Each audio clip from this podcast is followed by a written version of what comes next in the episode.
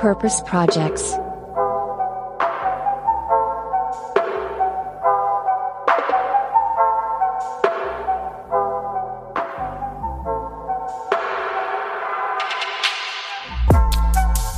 Hallo und ein herzliches Willkommen, liebe Hörerinnen und Hörer, zu einer brandneuen und exklusiven Überraschungsfolge von Purpose Projects, dem Podcast mit dem nachhaltig guten Stoff.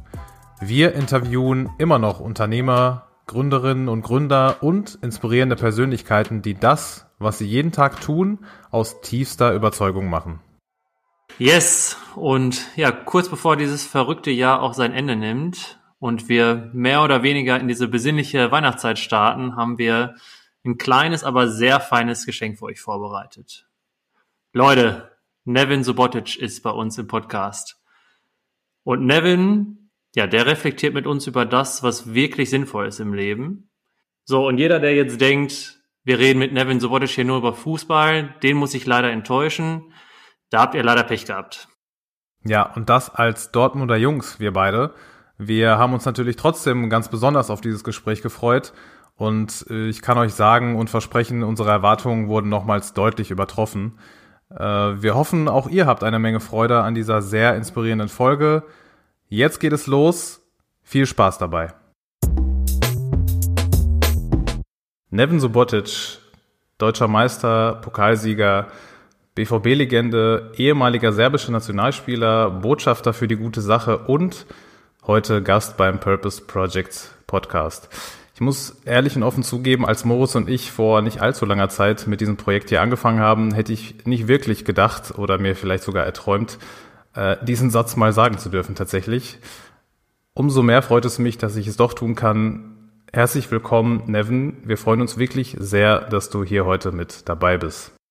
Ich freue mich auch. Und äh, was mich vorneweg beeindruckt hat, war einfach eure authentische, coole Art.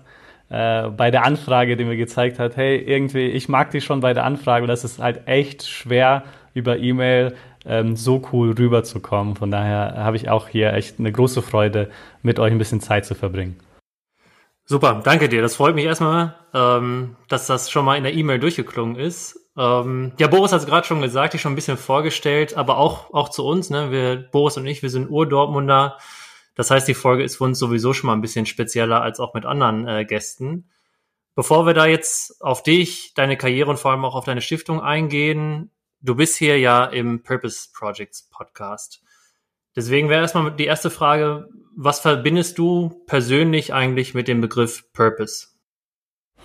Ähm, ja, mit Sicherheit sich in äh, Dienst der Gesellschaft äh, zu sehen und sich auch in der Gesellschaft einzuordnen bzw. unterzuordnen. Äh, irgendwie ist das äh, etwas, was sich durch mein Leben immer wieder geprägt hat. Äh, einerseits ist meine Familie früh noch während dem, äh, früh, also vor dem Krieg, äh, in Jugoslawien geflüchtet, ähm, hat dann Zukunft hier in Deutschland gefunden, weil es äh, auch Menschen gab, die hier äh, uns unterstützt haben. Später konnten wir das auch für andere sein.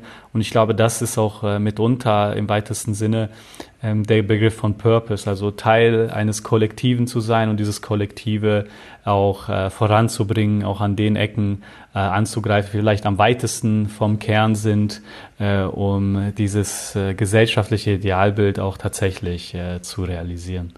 Wir haben in der Recherche ähm, des Öfteren feststellen müssen und du wurdest und wirst natürlich, äh, nehme ich mal an, auch des Öfteren heute immer noch damit konfrontiert.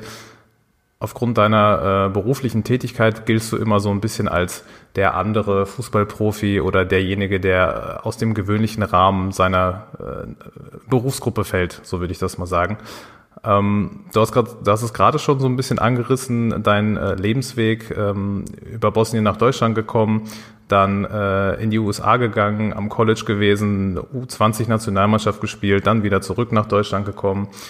Ähm, dann sehr erfolgreich beim BVB gewesen. Ich glaube, die meisten Zuhörerinnen und Zuhörer wissen ungefähr so, wie dein Lebensweg verlaufen ist. Deshalb würde ich mich ganz gerne vielleicht direkt auf diese soziale Komponente in deinem Leben äh, fokussieren und stürzen.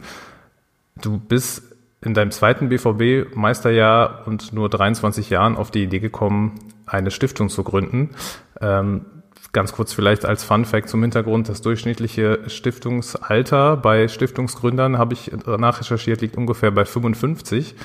Äh, und du warst dann nicht mal halb so alt. Wann hast du gemerkt, dass dir dein eigenes soziales Engagement besonders wichtig ist?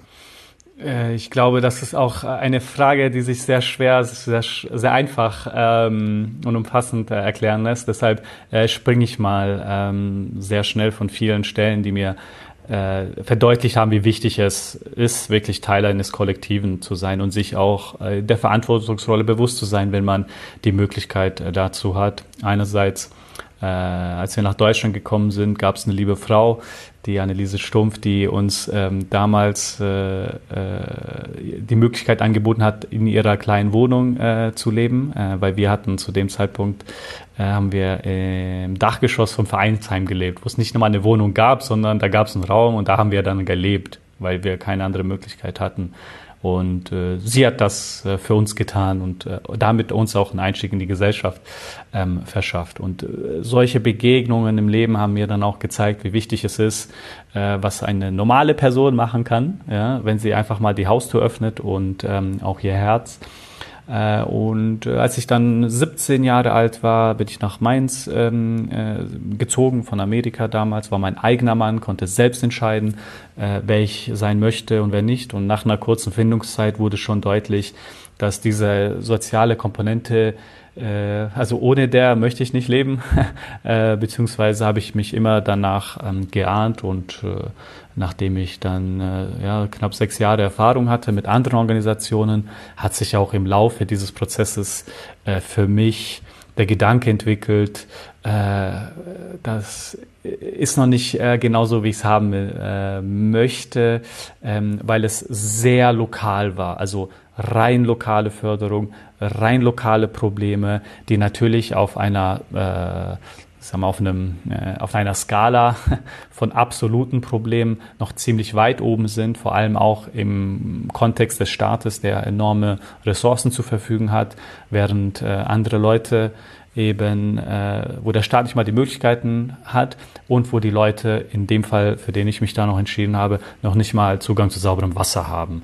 Und äh, so wurde dann deutlich, ja, ich kann nicht mehr einfach das nächste nehmen, ähm, weil es am leichtesten ist, sondern ich ähm, öffne mich jetzt wirklich den globalen äh, Problemen äh, und dafür äh, hat es auch eine Plattform äh, gebraucht und ein Kollege hat dann mir, als ich ja, 21, 22 war, gesagt, du kannst ja mal eine Stiftung gründen. Bis dahin hätte ich niemals dran gedacht, weil irgendwie dieser Begriff für einen 21-Jährigen total komisch klingt. Ähm, doch ich habe mich dann insgeheim damit auseinandergesetzt, nachdem ich es erstmal äh, beneint habe. Und äh, aus dem Nein wurde ja innerhalb sechs bis zwölf Monaten irgendwie schon ein vielleicht und dann wurde ein Ja und dann wurde sozusagen ein Hell Yeah. Genau das ist es. Ja, was eine Reise. Also man merkt auf jeden Fall, du möchtest da irgendwie auch der Gesellschaft was zurückgeben. Man merkt, du hast jetzt gerade gesagt, du warst schon mal so bei sechs Organisationen, hast schon mal so reinschnuppern können und gemerkt, ähm, du willst was eigenes dann machen, weil die es nicht so vielleicht umsetzen, wie du dir das vorgestellt hast. Trotzdem der Sprung ähm, nach Äthiopien. Also du hast gerade schon mal einmal angehaucht, so du willst nicht nur regional was machen. Du bist jetzt in Nordäthiopien mit deiner Stiftung Erzähl doch einmal uns und auch unseren Hörern und Hörerinnen, warum ausgerechnet Äthiopien? Äh, weil wir äh, damals im Gedanken wirklich von einer extremen, also Deutschland, einem der reichsten Länder der Welt, äh, äh, äh, gegangen sind zu und klar ist, wir wollten in die ärmsten Regionen der Welt. Dort wollten wir äh, aktiv sein.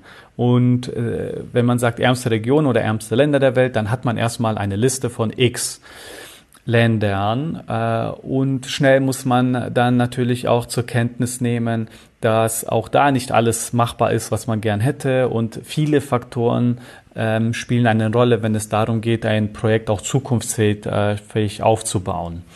Ähm, hinzu kommt, dass noch andere Faktoren, andere Akteure, äh, Akteure nicht irrelevant sind, sondern eigentlich schon äh, auch ganz wichtig sind für die, äh, für den Effekt, den Impact eines äh, solchen Projekts.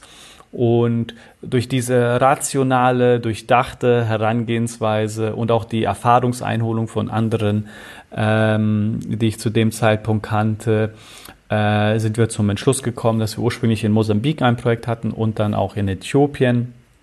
Äh, und auch dann sehr schnell deutlich wurde, dass äh, das, was wir brauchen, um diese Projekte auch gut umzusetzen. Wir nennen das bei uns das äh, Ein-Euro-Prinzip im Sinne von, ja, wenn wir am Ende des Jahres ein Euro haben, den wir, den wir einsetzen können, ja, wo hat der wahrscheinlich den größten Effekt? Äh, unter dem Aspekt, jeder Mensch ist gleich, ja, nur nicht jedes Land ist gleich, nicht jede Bedingung ist gleich, nicht äh, äh, jede Region ist gleich. Ne? Irgendwie muss man natürlich genau, da, da, da, da vielleicht einmal einzuhaken. Du sagst, ein Euro ist natürlich nicht gleich auf der Welt. Ähm, ich habe zum Beispiel jetzt gar kein Gefühl dafür, was ein Euro in Äthiopien zum Beispiel heißt. Hast du da vielleicht irgendwie einen, einen Vergleich für uns? Also was kann man mit einem Euro in Äthiopien überhaupt anrichten? Ja, äh, kommt natürlich auch drauf an, dran an, bist du in der Hauptstadt, äh, an touristischen Orten, ja, da bekommst du äh, ähm, ja, also locker einen Kaffee, äh, wenn nicht noch einen kleinen Snack hinzu. Ähm, was ich mir gönne, und das ist äh, äh, wunder, wunderschön, äh, das ist auch, auch in einer Stadt, aber in der Region, in der wir sind, ähm, da gibt es immer frische Früchte, weil viele Früchte äh, werden vor allem im Süden äh, in Äthiopien dann angebaut. Äh, und dann gibt es ein Smoothie mit pff, frischen äh, Bananen, Avocado, Mango, äh, und äh, Zitrus, ja, so das frischeste überhaupt. Und dann kostet das 50 Cent. Also es ist ähm, schon, und das ist dann aber, äh, ich glaube, 0, 0, ja, nicht 0, das ist dann 0,5. Also es ist schon ein ordentlicher Shake, den du da äh, aufgetischt äh, bekommst. Also man merkt äh, in deiner akribischen Vorbereitung, welches Land ihr da ja auch aussucht, ähm, ist krass, wie sehr du da schon auf Impact geachtet hast. Ne? Also wie, wo man da am meisten machen kann. Und jetzt, wenn ich jetzt schon höre, man kriegt so, einen, so einen Fruchtshake da, das, das ist ja nur exemplarisch dafür, wie, wie anders da auch ähm, ja Geld tatsächlich einen Wert hat. Was habt ihr bisher ähm, schon alles erreicht dort? Ja, vielleicht um noch bei diesem Geldwert zu bleiben, weil das ist, glaube ich, äh, interessant ist. Ähm, äh, äh, das sagt ja auch aus, dass das, was die Leute vor Ort produzieren, extrem günstig ist, wenn du Euros hast. Ähm, wenn man diese Münze mal umkehrt, bedeutet das, dass es für die Leute vor Ort extrem teuer ist, Sachen zu beschaffen, die in anderen Ländern äh, produziert wird. Ja, und da reden wir über, vor allem über fortgeschrittene Technologien, Infrastruktur, äh, teils auch Know-how, ja, und das ist wiederum die Kehrseite. So, ich kann mich freuen über diesen einen Shake, aber auf der anderen Seite weiß ich ja ganz genau, wenn die jetzt einen Traktor benötigen, dann ist er halt umso teurer, ja, und auch schon fast kaum gar nicht mehr zu beschaffen, weil äh, die die Kleinbauer sind ja diejenigen, die am wenigsten Profit ziehen, äh, wenn das dann einmal bei uns im Supermarkt landet. Ähm, naja, aber äh, ich glaube auch einfach wichtig, das äh, zu nennen. Ähm, und äh, hinsichtlich den Erfolgen, ähm, äh, wir sind momentan bei äh, 313 äh, Projekten, die wir äh, realisiert äh, haben. Das sind circa 120.000 äh, Personen, die davon tagtäglich den Zugang zu sauberem Wasser ähm, haben davon äh, profitieren. Das ist ein lebenswichtiges Menschenrecht und äh, bedeutet im Alltag an einer Person, äh, in der Regel sind es Frauen oder halt die älteste Töchter, äh, die sind jetzt nicht mehr unterwegs fünf Stunden und äh, trinken verseuchtes Wasser, werden dadurch krank und kommen in so einen elenden Teufelszirkel rein, sondern haben direkt in der Gemeinde, also weniger als 15 Minuten Laufweg, dann Zugang zu sauberem Wasser und all die Kraft und Zeit, die erspart wird, kann dann äh, vor allem für die älteste Tochter bedeuten, dass sie auch weiterhin zur Schule gehen kann, weil das ihr Wunsch ist und sie will ja auch ein besseres Leben und äh, hat nun aber auch die äh, psychische, physische äh, und gesundheitlichen äh, Zustand, um ihre Kraft dahingehend auch in die Zukunft äh, zu investieren. Vielleicht, wenn wir noch mal ganz kurz ein ja, halben oder ganzen Schritt zurückgehen. Ihr habt ja 2012 euch gegründet quasi oder du die Stiftung gegründet. Jetzt seid ihr Stand heute, also ihr sitzt in Dortmund und seid Stand heute, glaube ich, ein achtköpfiges Stiftungsteam, also das Kernteam. unter anderem auch mit deiner äh, Lebensgefährtin Shari, die, glaube ich, äh, zum Vorstand gehört, wenn wir richtig informiert sind. Ähm, fünf Foto- und Videografen und zahlreiche Botschafter und Volunteers. Jetzt haben wir ja leider, muss man sagen, stand heute eine global etwas andere Situation, wie sie sonst ist, äh, in der man normale, sage ich mal, Stiftungsarbeit machen kann. Wie sieht denn momentan eine typische Arbeitswoche, Arbeitswoche bei euch aus am Westen Hellweg oder wo auch immer ihr dann äh, aktiv seid und arbeitet? Ja, ähm, wir, also für uns nimmt die Wichtigkeit der Arbeit eigentlich äh, zu, weil einerseits wird es äh, schwieriger, dadurch, dass in Deutschland die, das Spendenvolumen an sich ja einfach geringer wird, ne, weil die Leute gar keine Klarheit haben, manche Leute haben gar keine Jobs und so weiter. Das wird dann schwieriger, aber die, der Bedarf äh, in Äthiopien äh, wird ja nicht weniger, äh, sondern nimmt ja jetzt von der Wichtigkeit noch hinzu, weil wir sind ja in ländlichen Regionen, wo in der Regel dieser Wasserbrunnen äh, die erste Instanz von sauberem Wasser ist in dieser Gemeinde. Punkt. Ja, davor gab es halt keinen. Ja. Ähm, und deshalb sind auch äh, ein Großteil unserer Aktivitäten darauf fokussiert, die, den Ist-Zustand äh, zu schildern und auch gleichzeitig einfach einen Weg aufzuzeichnen, äh, wie man sich äh, engagieren kann und auch welchen Effekt das mit jemandem hierzulande hat, weil das Wunderschönste ist, dass unser Kern und Unterstützer, die wir insgesamt auch äh, so als Stiftungsfamilie nennen, ähm, die zeichnen sich schon durch eine hohe Verbunden, Verbundenheit zum Land, zu den Leuten vor, zu der Thematik, aber auch zu ihrer Rolle in diesem globalen Kontext aus. Und allein in so einer Gruppe zu sein, das ist schon sehr bereichernd, weil äh, natürlich äh, gibt es äh, 10.000 andere Leute, die sagen, ja, mach lieber was für deine Leute, ja, mach was Lokales, weil hier es am wichtigsten ist. Ja, und das ist ja auch nicht gelogen. Man, kann ja die Logik ähm, äh, an sich verstehen, nur ist sie im absoluten Sinne ja nicht richtig. So muss man auch ganz klar sagen. Ähm, und deshalb versuchen wir eben, das einfach zu kontextualisieren. Äh, gleichzeitig laufen äh, die Arbeiten in Äthiopien äh, voran. Äh, heute gab es dann ein zweistündiges Meeting mit den Kollegen vor Ort, um zu gucken, ähm, was sind zukünftige äh, Herausforderungen, was sind aktuelle Herausforderungen, was lief in der letzten Zeit gut oder nicht gut, um äh, informiert zu sein und auch zu, gegebenenfalls einfach äh, das zu steuern oder daraus nimmt man dann auch Aufgaben mit. Ähm, also auch das ist ein Aspekt der Arbeit. Wir haben auch ein Bildungsprogramm lokal in Dortmund mit den Wasserhelden, äh, die sich darum bemühen, dann auch äh, in den Primärgrundschulen, aber dann auch Sekundarstufen eben die, äh, ich sag mal einfach äh, gesagt, globale Ungerechtigkeit am Beispiel von Wasser auch einfach mal darzustellen. So, das gibt's, weil Kinder äh, verstehen das und sind tatsächlich auch weniger voreingenommen als manche Erwachsene. Ne? Äh, die dann irgendwie zurückschauen auf ein, also stell dir mal vor, das, das praktische Beispiel ist, ähm, du wohnst seit 70 Jahren im, im gleichen Dorf, für dich ist das Ende des Dorfs, ist, ist Ende, ja. Äh, wenn du dich für irgendwas einsetzt, dann für dein Dorf, weil da bist du groß geworden, da kennst du alle. Ja? Dann für die Parkbank äh, schön in der Stadtmitte. Genau, für den 40. Kindergarten, ja, so ungefähr, damit man es hat. Ähm, da ist jetzt natürlich ein übertriebenes Beispiel, aber ähm, ne, du hast, du lebst ja von deinen Erfahrungen äh, und Kinder haben ähm, noch weniger Erfahrung, das heißt, sie sind weniger auch eingenommen und haben so, äh, ne, sie, sie schauen auf andere Kinder zum Teil und so äh, Hautfarbe macht ihnen nichts aus. Ja, wir wissen aber, dass Rassismus ein Ding ist und dass das auch wirklich auch weiterhin sehr präsent ist in nahezu jeder äh, Interaktion, ne, auf jedem äh, Level.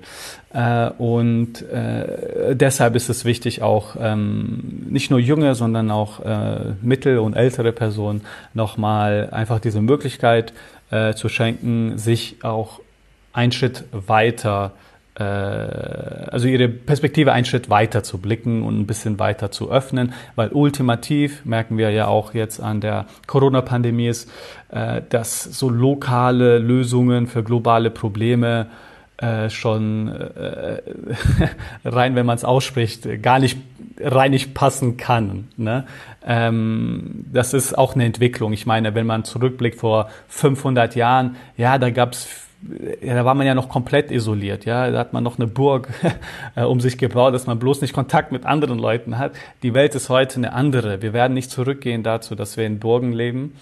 Äh, Jetzt sind wir hier im Zoom-Call äh, für den Purpose Projects Podcast und du sitzt in der Türkei und wir in Deutschland. Das ist genau und ja. bisschen was anderes. Bisschen was anderes und ich glaube, wir sind auch erst am, am Anfang dieser Transformation, weil das ja auch eine soziale, kulturelle Transformation ist.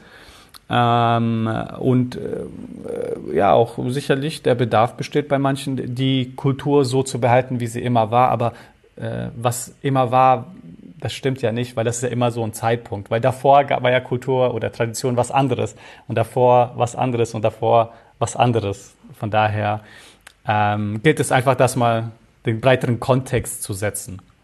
Man merkt schon, du, du mischst da ja auch ganz gut mit. Du hast gerade auch gesagt, Stiftungsfamilie. An dem Punkt muss ich gerade auch schon einmal lächeln, weil wir haben natürlich auch, ähm, ja, wir kennen tatsächlich auch Leute, ähm, die auch bei euch, euch schon mal sich engagiert haben und du übernimmst ja auch wirklich alle Kosten ähm, für alle Leute, die sich da engagieren. Das heißt, jeder, der da auch in deine Stiftung spendet, das wird wirklich eins zu eins weitergereicht. Ähm, das ist wirklich sehr, sehr nobel. Und einmal davon losgelöst, du hast gerade viel erzählt, ne? Also so, boah, was ihr alles macht. Und da denkt sich jetzt vielleicht ein anderer so, hä, der ist doch Fußballprofi. So, wo hat er noch die Zeit? Daher meine Frage, ich glaube, es geht ganz vielen so, die vielleicht eine Karriere gerade eingeschlagen haben und sich denken, ich habe gar keinen, ich habe gar keinen Raum mehr für eine zweite Karriere. Wie schaffst du das und wie sehen das vielleicht deine Fußballkollegen? Äh, ich glaube, äh, dass es immer hilfreich ist, sich vor Augen zu führen, was für Menschen es in der Welt gibt, äh, um dahingehend auch so die eigene Limitation mal aufzuzeigen, die ja eigentlich fabriziert ist. Ja, wenn ich denke, ich bin am Limit, ja, kann es auch sein, dass es natürlich diese Fälle auch gibt, ähm, aber häufig ist das nicht so. Also selbst ein keine Ahnung, Barack Obama, der keine Ahnung, was alles gemacht hat, hat ja auch einen 24-Stunden-Tag und keine Ahnung, wie viele Ministerien und sonstige Herausforderungen, die er dann auch entscheiden muss äh, und äh, wo Leute am Ende zu ihm kommen. Ja, äh, gibt noch tausend andere Leute, ähm, wo man einfach weiß, ja, irgendwie geht das. Und ich glaube, es geht dann, wenn man ein äh, sehr leidenschaftlich äh, ist für die Sachen, die man tut. Und äh, das trifft auf Fußball zu, sowie auf die äh, Stiftungsarbeit. Ich stehe da voll dahinter. Das macht höllisch viel Spaß. Ich kann mir kein besseres Leben äh, vorstellen, äh, wenn ich es mir wünschen dürfte. Geht einfach nicht, ähm, weil ich mich in beiden sehr erfüllt sehe und damit auch äh, einhergeht, dass ich ähm, sehr gerne die Zeit da investiere. Und im Alltag bedeutet das, äh, wie hier es auch der Fall ist oder auch in Deutschland, da, man hat halt Training und wenn man halt 100% beim Training äh, gibt, ja, dann trainiert man halt nicht fünf Stunden, weil auch ein Fußballspiel, das geht halt 90 Minuten. Also es macht gar keinen Sinn, für drei Stunden sich vorzubereiten, wenn ein Spiel sowieso 90 Minuten geht. Was sagt der Trainer zu so einer Aussage? der sagt auch, Spiel geht 90 Minuten. Also viel mehr kann er nicht sagen. Für mich klingt das sehr logisch. Ja. ja. Also ein Marathonläufer, der läuft, glaube ich, auch äh, im Training immer weniger. Der läuft jetzt nicht drei Marathons, damit er für einen Marathon bereit ist. Naja. Äh, und am Ende äh, sind halt äh, vier Stunden dann in den Fußball investiert oder fünf Stunden pro Tag. Und dann ist noch einkalkuliert, äh, dass man in den Kraftraum geht. Aber ich spaziere jetzt nicht in den Kraftraum und äh, quatsch mit Kollegen, sondern ich gehe dahin und ich arbeite ab. Ja. Äh, und dann ist halt eine Stunde ist eine lange Zeit im Gym, wenn du weißt, was du tust. Ja? Selbst eine halbe Stunde ist äh, manchmal viel Zeit. Ähm, und das gleiche gilt auch beim Fußball. Wenn du die Zeit irgendwie äh, gut einsetzt, dann kommst du in der Regel auch voran. Also einmal hart arbeiten, aber auch smart arbeiten. Ich glaube, das äh, geht immer äh, Hand in Hand. Äh, das Smart lernt man aber erst, nachdem man eine lange Zeit nicht so war. Ne? Das sei auch vorneweg gesagt. Und das, dann komme ich nach Hause äh, und habe hier meinen Stiftungsalltag, äh, Computer geht an und dann sind die Aufgaben, die ich habe, muss ich dann erfüllen. Gibt andere Leute, die davon abhängig sind äh, und äh, äh, so ist auch der Druck da. Ich habe meine Deadlines, die muss ich einhalten, müssen andere Mitarbeiterinnen auch einhalten. Äh, und so geht das Ganze voran. Fühle ich auch eine große Freude, weil ähm, ne, ich, ich hatte mal einen Kollegen, der hat bei, äh, oder eine Kollegin, die bei ähm, äh, einem Chips-Hersteller äh, gearbeitet hat und auch bei einem Cola-Hersteller, ohne um da Werbung zu machen für die Marke, aber äh, sie hat dann gesagt so, ja, hey, ich, ich, ich liebe, was ich, äh, also ich liebe diese Herausforderung, so, aber ich hasse, was ich tue, ja, weil sie sich gar nicht dahinter stellen konnte. Und ich kann das total nachvollziehen, ja, wenn du das was machst. Das ist tatsächlich der, der Grund, warum wir diesen Podcast gemacht haben, weil ich glaube, so geht's ganz vielen da draußen. Und genau das ist im Purpose Project halt nicht der Fall. Genau, und das ist, glaube ich, auch, genau, das ist sicherlich äh, mit die, ähm, spannendste Entwicklung äh, in den letzten Jahren oder Jahrzehnt, so dass äh, die Leute, vor allem diejenigen, die auch äh, eine hohe Motivation spüren und auch begabt sind, auch vorne weggehen und sagen, hey, Geld ist toll, aber äh, nicht das Tollste. So, es muss auch ich, ich, ein, einen höheren Sinn haben. Ich glaube, maßlos, äh, wie viele Stufen der hat, ich glaube, abhängig von wen du fragst, hat es irgendwie zwischen äh, fünf bis, ich glaube, 17 hat die originelle äh, äh, Pyramide gehabt oder 14. Äh, aber bei beiden Pyramiden ist klar, du ähm, kannst egoistisch sein und deine Ziele erfüllen, aber das wird dich niemals so glücklich machen, wie ähm, wenn du wirklich eine Erfüllung schaffst, die aber nur dann geschaffen werden kann, wenn du auch im Dienste von anderen Menschen bist. Ich glaube, wenn es ein paar Zuhörer äh, oder Rinnen eben gibt, die ähm, vielleicht selbst Kinder haben, ja, die werden dann auch äh, natürlich mit dem Kopf äh, nicken und sagen, ja, so es gibt auch wichtigere Sachen als dass ich eine Arbeit habe und äh, dass dann äh, Betrag X am Ende des Monats ja. dann gezahlt Wenn wir jetzt ein Videopodcast wären, dann würden die Zuhörerinnen und Zuhörer auch äh, sehen, dass wir auch sehr, sehr äh, zustimmend nicken zu den Ausführungen, die äh, Nevin da äh, von sich gibt. Ich würde, was ich ganz spannend finde, du hast es gerade schon gesagt und du hast es auch ähm, öfter in anderen Interviews schon äh, angesprochen, dieses, dieser Beruf Fußballer, den man jetzt nimmt, ähm, den du ausübst, der ist für dich ja ein Privileg. Das hast du oft selber schon oft genug gesagt und das ist, wie du gerade schon sagst, man ist nicht 24 Stunden am Tag Fußballer, man äh, geht zum Training, man geht in, ins Gym und dann kommt man nach Hause in der Zeit.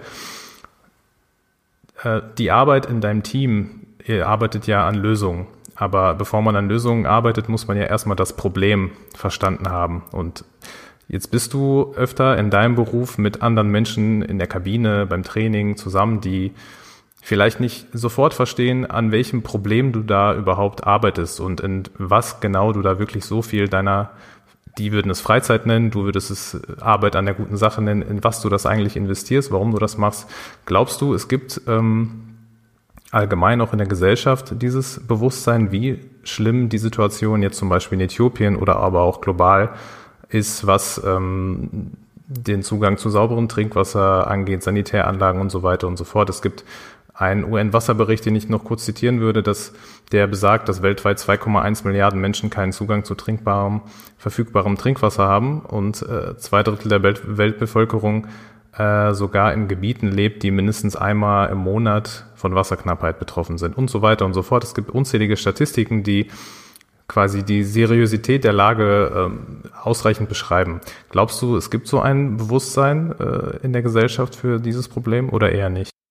Äh, ich glaube, es ist eine äh, sehr steile Vorlage ähm, von der in der Hinsicht, dass wir uns eigentlich fragen müssen, äh, gesellschaftlich haben wir eher ein Problem, dass wir uns zu sehr mit globalen Problemen auseinandersetzen oder setzen wir uns eher zu sehr mit Kommerzialismus aus, ja, und hängen an den Handys, um einfach zu sehen, wie andere Leute ihr Urlaub machen oder irgendein neues Produkt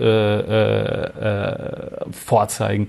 Äh, ich, es, ist, es ist klar, dass wir eher das äh, letzteres Problem gesamtgesellschaftlich haben und das ist nicht irgendwie limitiert auf äh, Deutschland, sondern es ist äh, vor allem ein, äh, ich würde sagen, äh, ja, westliches, aber ich glaube, weil ich den Osten auch nicht kenne, aber westliches ähm, Problem, wo es auch so entstanden ist, ne, mit diesen Facebook-Geschichten und Instagram und äh, Twitch, Zoom, Nee, nicht Zoom. Zoom ist, nicht Zoom. Äh, funktioniert. ja, ich weiß nicht, wie diese andere App heißt. Ja, gibt genug ja, Snapchat und keine Ahnung. Naja, TikTok heißt die App. TikTok, ja, die auch. Äh, ja, wir sind, also ich glaube, ein, ein großer Teil der Gesellschaft ist damit aufgewachsen. Ich ja auch. So, ich war MySpace-Generation und dann kam das und kam das. Jetzt äh, auch äh, total äh, mal ein plastisches Beispiel.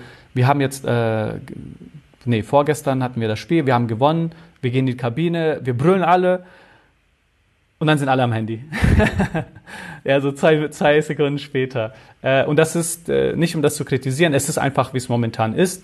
Und ähm, das ist nicht nur bei Fußballern so, sondern bei, äh, glaube ich, breiten Teile der Gesellschaft so. Und das ist ein Problem. Ich glaube, wir alle verstehen, es ist ein Problem, genauso wie wir verstehen, ja, äh, vielleicht öfter Gemüse äh, essen wäre auch ein Problem oder man sollte genug essen. Man tut es aber trotzdem nicht. Ja? Also da müssen wir noch, ähm, was die Lösungsansicht ähm, betrifft, sicherlich einen äh, Fortschritt auch wagen. Ähm, ich glaube, ich glaube genau, sehen, wie sich das etabliert. Sorry, ich glaube, du hast ja genau da auch irgendwie so einen kleinen Vorsprung, nenne ich den jetzt mal, weil du bist ja mindestens einmal im Jahr mit deiner Stiftung äh, in Äthiopien.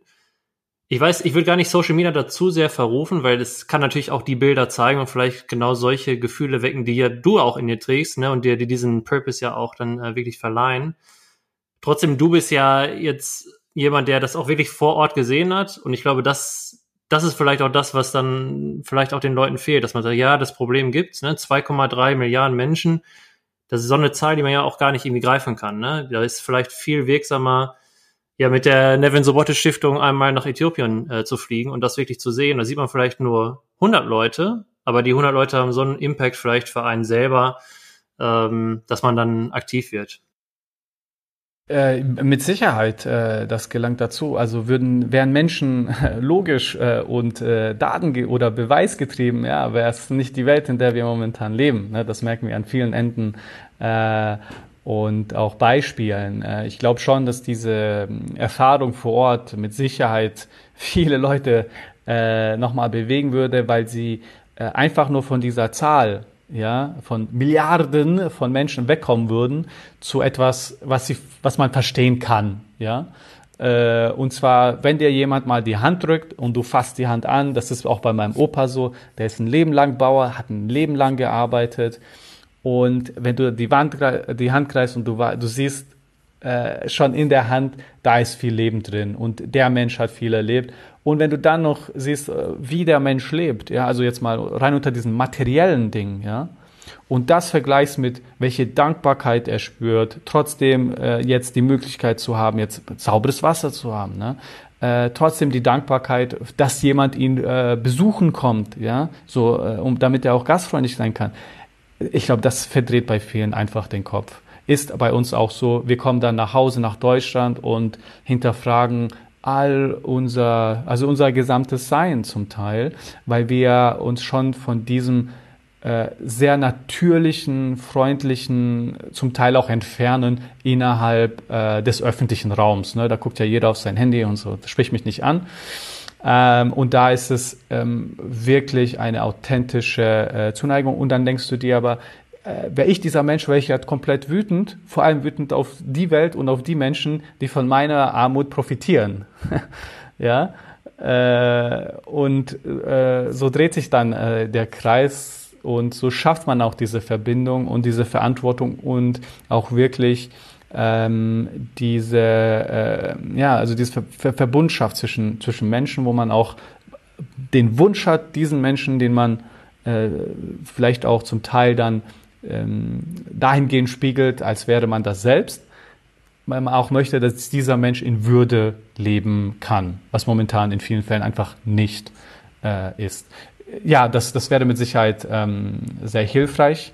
Äh, man wird gucken, ab wann, äh, wann Corona und ob Corona dann äh, sowas ähm, äh, wieder erlaubt. Bis dahin das Beste, was man machen kann, ist sich die Videos anzuschauen, wo auch zum Teil Video, also äh, Projekte an sich vorgestellt werden, aber wir versuchen immer auch äh, personenbezogen zu sein, weil ich glaube, viele Leute verstehen es, wenn es personifiziert ist.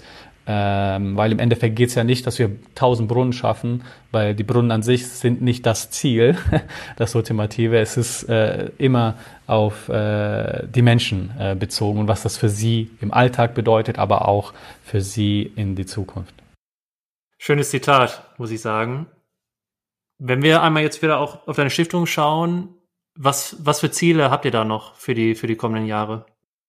Wir sind gerade dabei, die großen Ziele zu formulieren, äh, wo wir äh, in äh, ja, verbinden wir auch mit Jahren, wo wir in den nächsten fünf Jahren hinkommen. Wenn das dann soweit ist, äh, sage ich noch Bescheid. Äh, ist noch nicht ähm, final, deshalb das. Aber sicherlich äh, möchten wir auch irgendwann äh, eine Million äh, Menschen versorgt haben mit ihrem Menschenrecht auf Zugang zu sauberem Wasser. Das ist ganz klar. Jährlich müssen wir natürlich das dann einfach noch einordnen. Ähm, darüber hinaus versuchen wir natürlich auch hier zu Ort eine Verbindungselement und Verbindungsplattform äh, zu werden, beziehungsweise sind wir das schon, aber das noch auszubauen, so dass die Leute auch hier einerseits verstehen, was bedeutet äh, soziale Verantwortung, was bedeutet globale Gerechtigkeit und Ungerechtigkeit, äh, auch dafür Kompetenzen zu entwickeln, wie man über solche Themen auch sprechen kann im Freundeskreis, weil das ja äh, ja auch äh, nicht natürlich kommt äh, unbedingt. Ne? Da muss man auch viel Mut äh, für aufbringen und da äh, sind wir eben dran.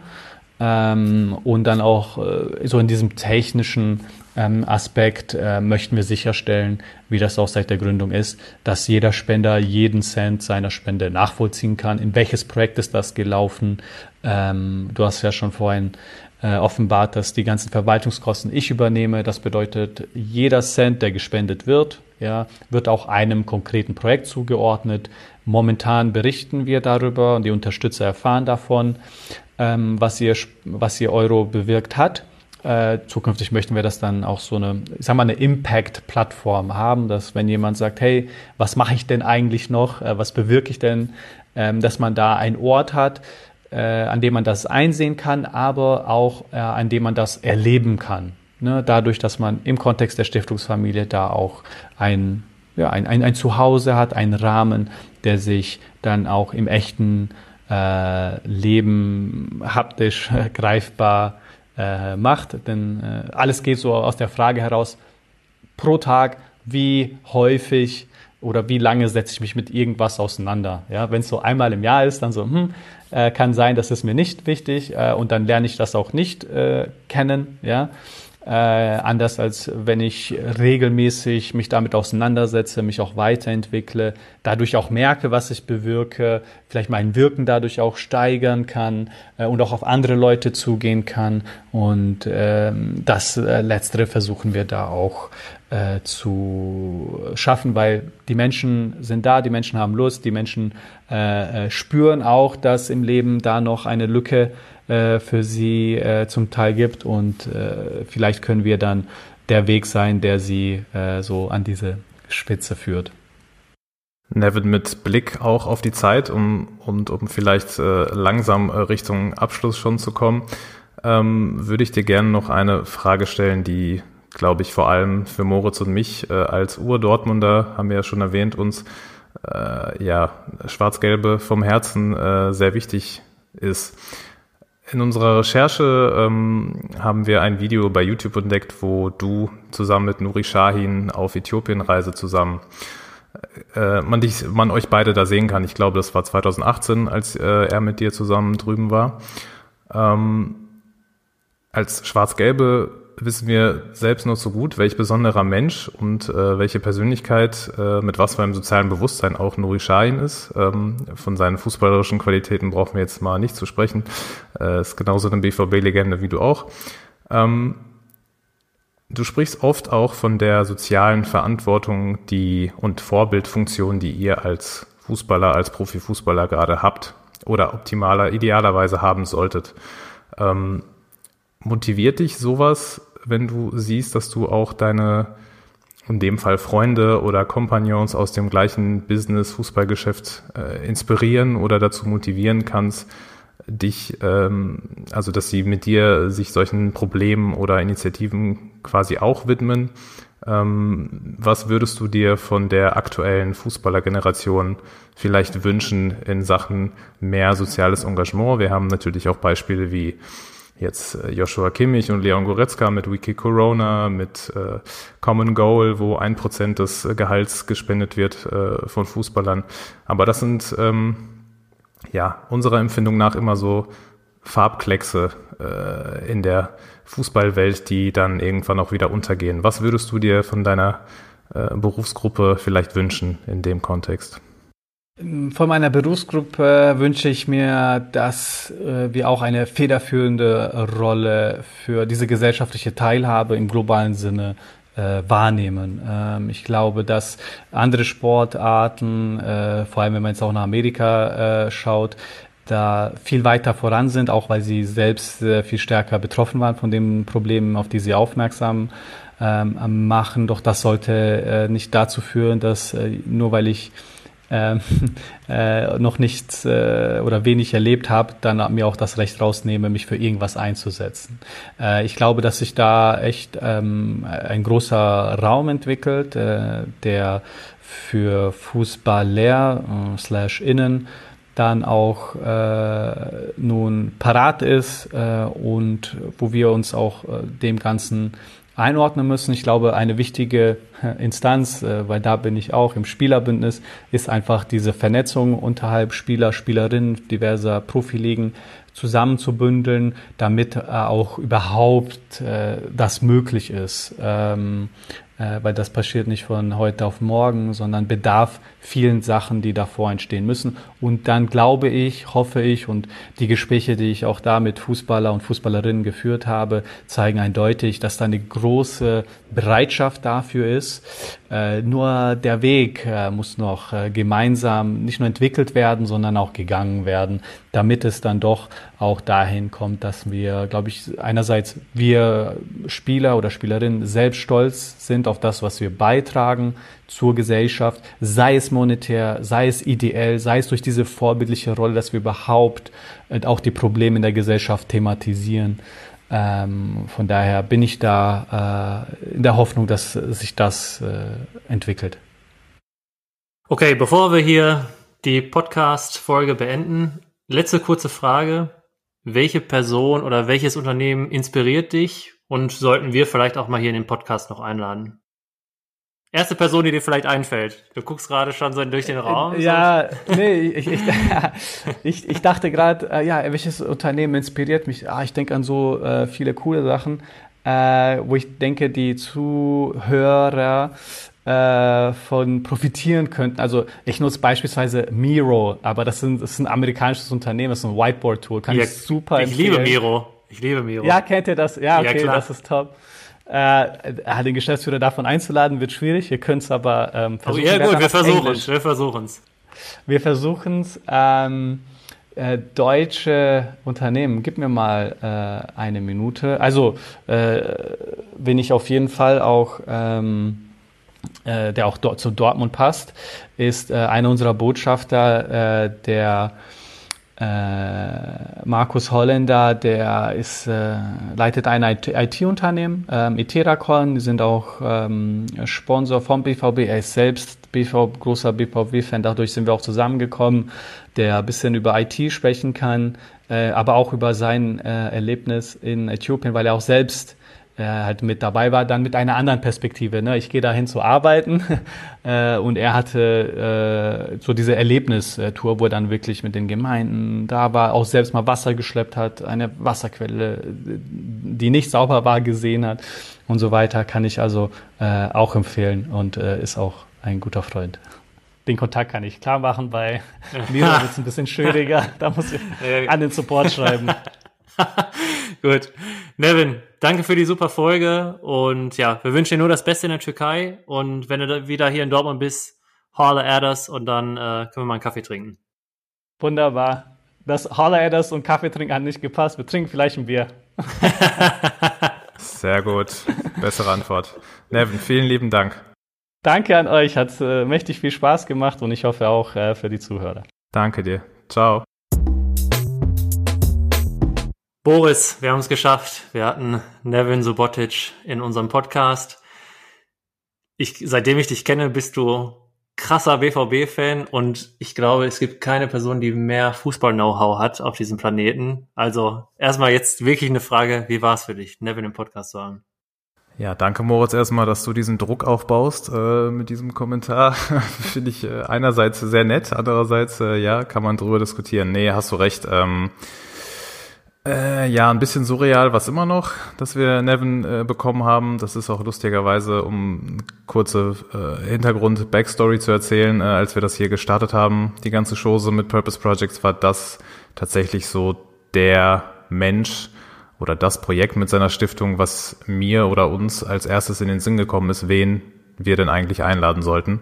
Und, jo, äh, und ich, ich, die, die ja. Anfrage haben wir, glaube ich, sogar geschickt, ähm, ja, direkt vom Fotoshooting, also das Coverart, was, was alle Hörer und Hörerinnen gerade sehen ja auch, also wo wir auf dem Dach da sitzen. Ich glaube, von da aus haben wir schon entschieden, okay, lass mal versuchen, Nevin Subotic zu bekommen. Was soll's. Ja. Hat geklappt. Und jetzt Ende des Jahres, letzte Folge, glaube ich, dieser Staffel. Ich weiß nicht, ob man das Staffel nennt bei Podcasts, aber ja, Nevin Subotic war da. Ja, ja, gibt äh, auf jeden Fall schlimmere, schlimmeren Ausklang, äh, glaube ich, des Jahres äh, oder kurz vor Jahresende. Ähm, ja, einfach, was soll man sagen? Ähm, mega inspirierender Typ, äh, mit jeder Faser äh, seines Seins, glaube ich, äh, brennt er für seine Sache und man merkt einfach, äh, wie viel mehr da ist als nur dieser Profifußballer, dieser äh, Meister-Innenverteidiger, den wir so verehrt haben vor, weiß ich nicht, sieben, acht Jahren. Das kommt mir vor wie eine Ewigkeit her. Ja, super Typ. Also, ja, also ich glaube, wir haben fast gar nicht über Fußball gesprochen, ist auch richtig. Ähm, ist ja hier Purpose Projects auch richtig, ähm, dass wir da jetzt nicht so den Fokus drauf gelegt haben. Also, ähm, ja, Leute, wer bis jetzt noch kein Weihnachtsgeschenk hat, der sollte genau in diesem Moment einmal auf die Nevin Sobotic Stiftung auf die Website gehen. Die lautet, glaube ich, nevinsoboticstiftung.de. Stiftung.de, genau. Ja, genau. Ist natürlich auch in Show Notes und da könnt ihr sogar Spenden schenken. Also Leute, macht das. Ihr habt gehört, was Nevin für ein geiler Typ ist, was ihr auch mit dem Geld wirklich bewirken könnt. Und als letztes, Boris, ich kann mich nur bei dir bedanken. Äh, war eine krasse Reise auch, dieser Podcast, wie das äh, ja von der Idee jetzt bis zur Umsetzung. Und jetzt haben wir schon so viele Folgen hinter uns. Hat mir sehr viel Spaß gemacht und ich freue mich dann nach dem Jahreswechsel ja weiterzumachen. Moritz, was soll ich sagen? Äh, ich kann das eigentlich nur zurückgeben. Nochmal ganz kurz zu dem Punkt zurück. Wenn ihr heute immer noch kein Weihnachtsgeschenk habt, dann solltet ihr so, euch so oder so beeilen. Äh, aber jetzt habt ihr auch noch eine Inspiration, was ihr, was ihr holen könnt, schenken könnt. Geht auf nebensubotitstiftung.de, spendet oder ja, macht die Geschenkspende, initiiert sie. Und äh, ja, Moritz, danke auch an dich. Ähm, war sehr turbulente Monate, Wochen, Gespräche, Aufnahmen, technische Probleme, was auch immer. Alles, was dazugehört, aber ich glaube, die Hörerinnen und Hörer haben sich sehr interessiert gezeigt. Ja, bei äh, dem müssen wir uns natürlich auch mal bedanken. Also wollte ich gerade, genau. Wo, wo wären wir jetzt gerade äh, ohne die Hörerinnen? Ähm, keine Ahnung, ob wir da so weiterhin so Bock gehabt hätten. Ich, ich hoffe doch, aber mit Hörern macht es auf jeden Fall deutlich mehr Spaß. Und ja, danke an euch da draußen. Ja. Frohe Weihnachten, oder? Frohe Weihnachten, schon mal auch äh, einen guten Rutsch ins neue Jahr und dann ähm, könnt ihr euch definitiv drauf, definitiv drauf verlassen. Definitiv nein. definitiv nein. könnt ihr euch definitiv drauf verlassen. Ähm, dass ja, dass, dass im Jahr 2021 weitere, ja, inspirierende Gäste hier in unserem Podcast kommen und wir eine Menge Spaß haben werden. Ja, absolut. Staffel 2 wird noch besser als die erste, das kann ich euch schon versprechen. Ja, guten Rutsch. Kommt alle vor allem gesund ins äh, neue Jahr und äh, wer weiß, Moritz, vielleicht äh, hört man sich ja doch noch dieses Jahr, aber äh, das äh, führe ich jetzt mal nicht weiter aus. Alles klar. Feiertage. Bis dann. Ciao. Tschüss zusammen.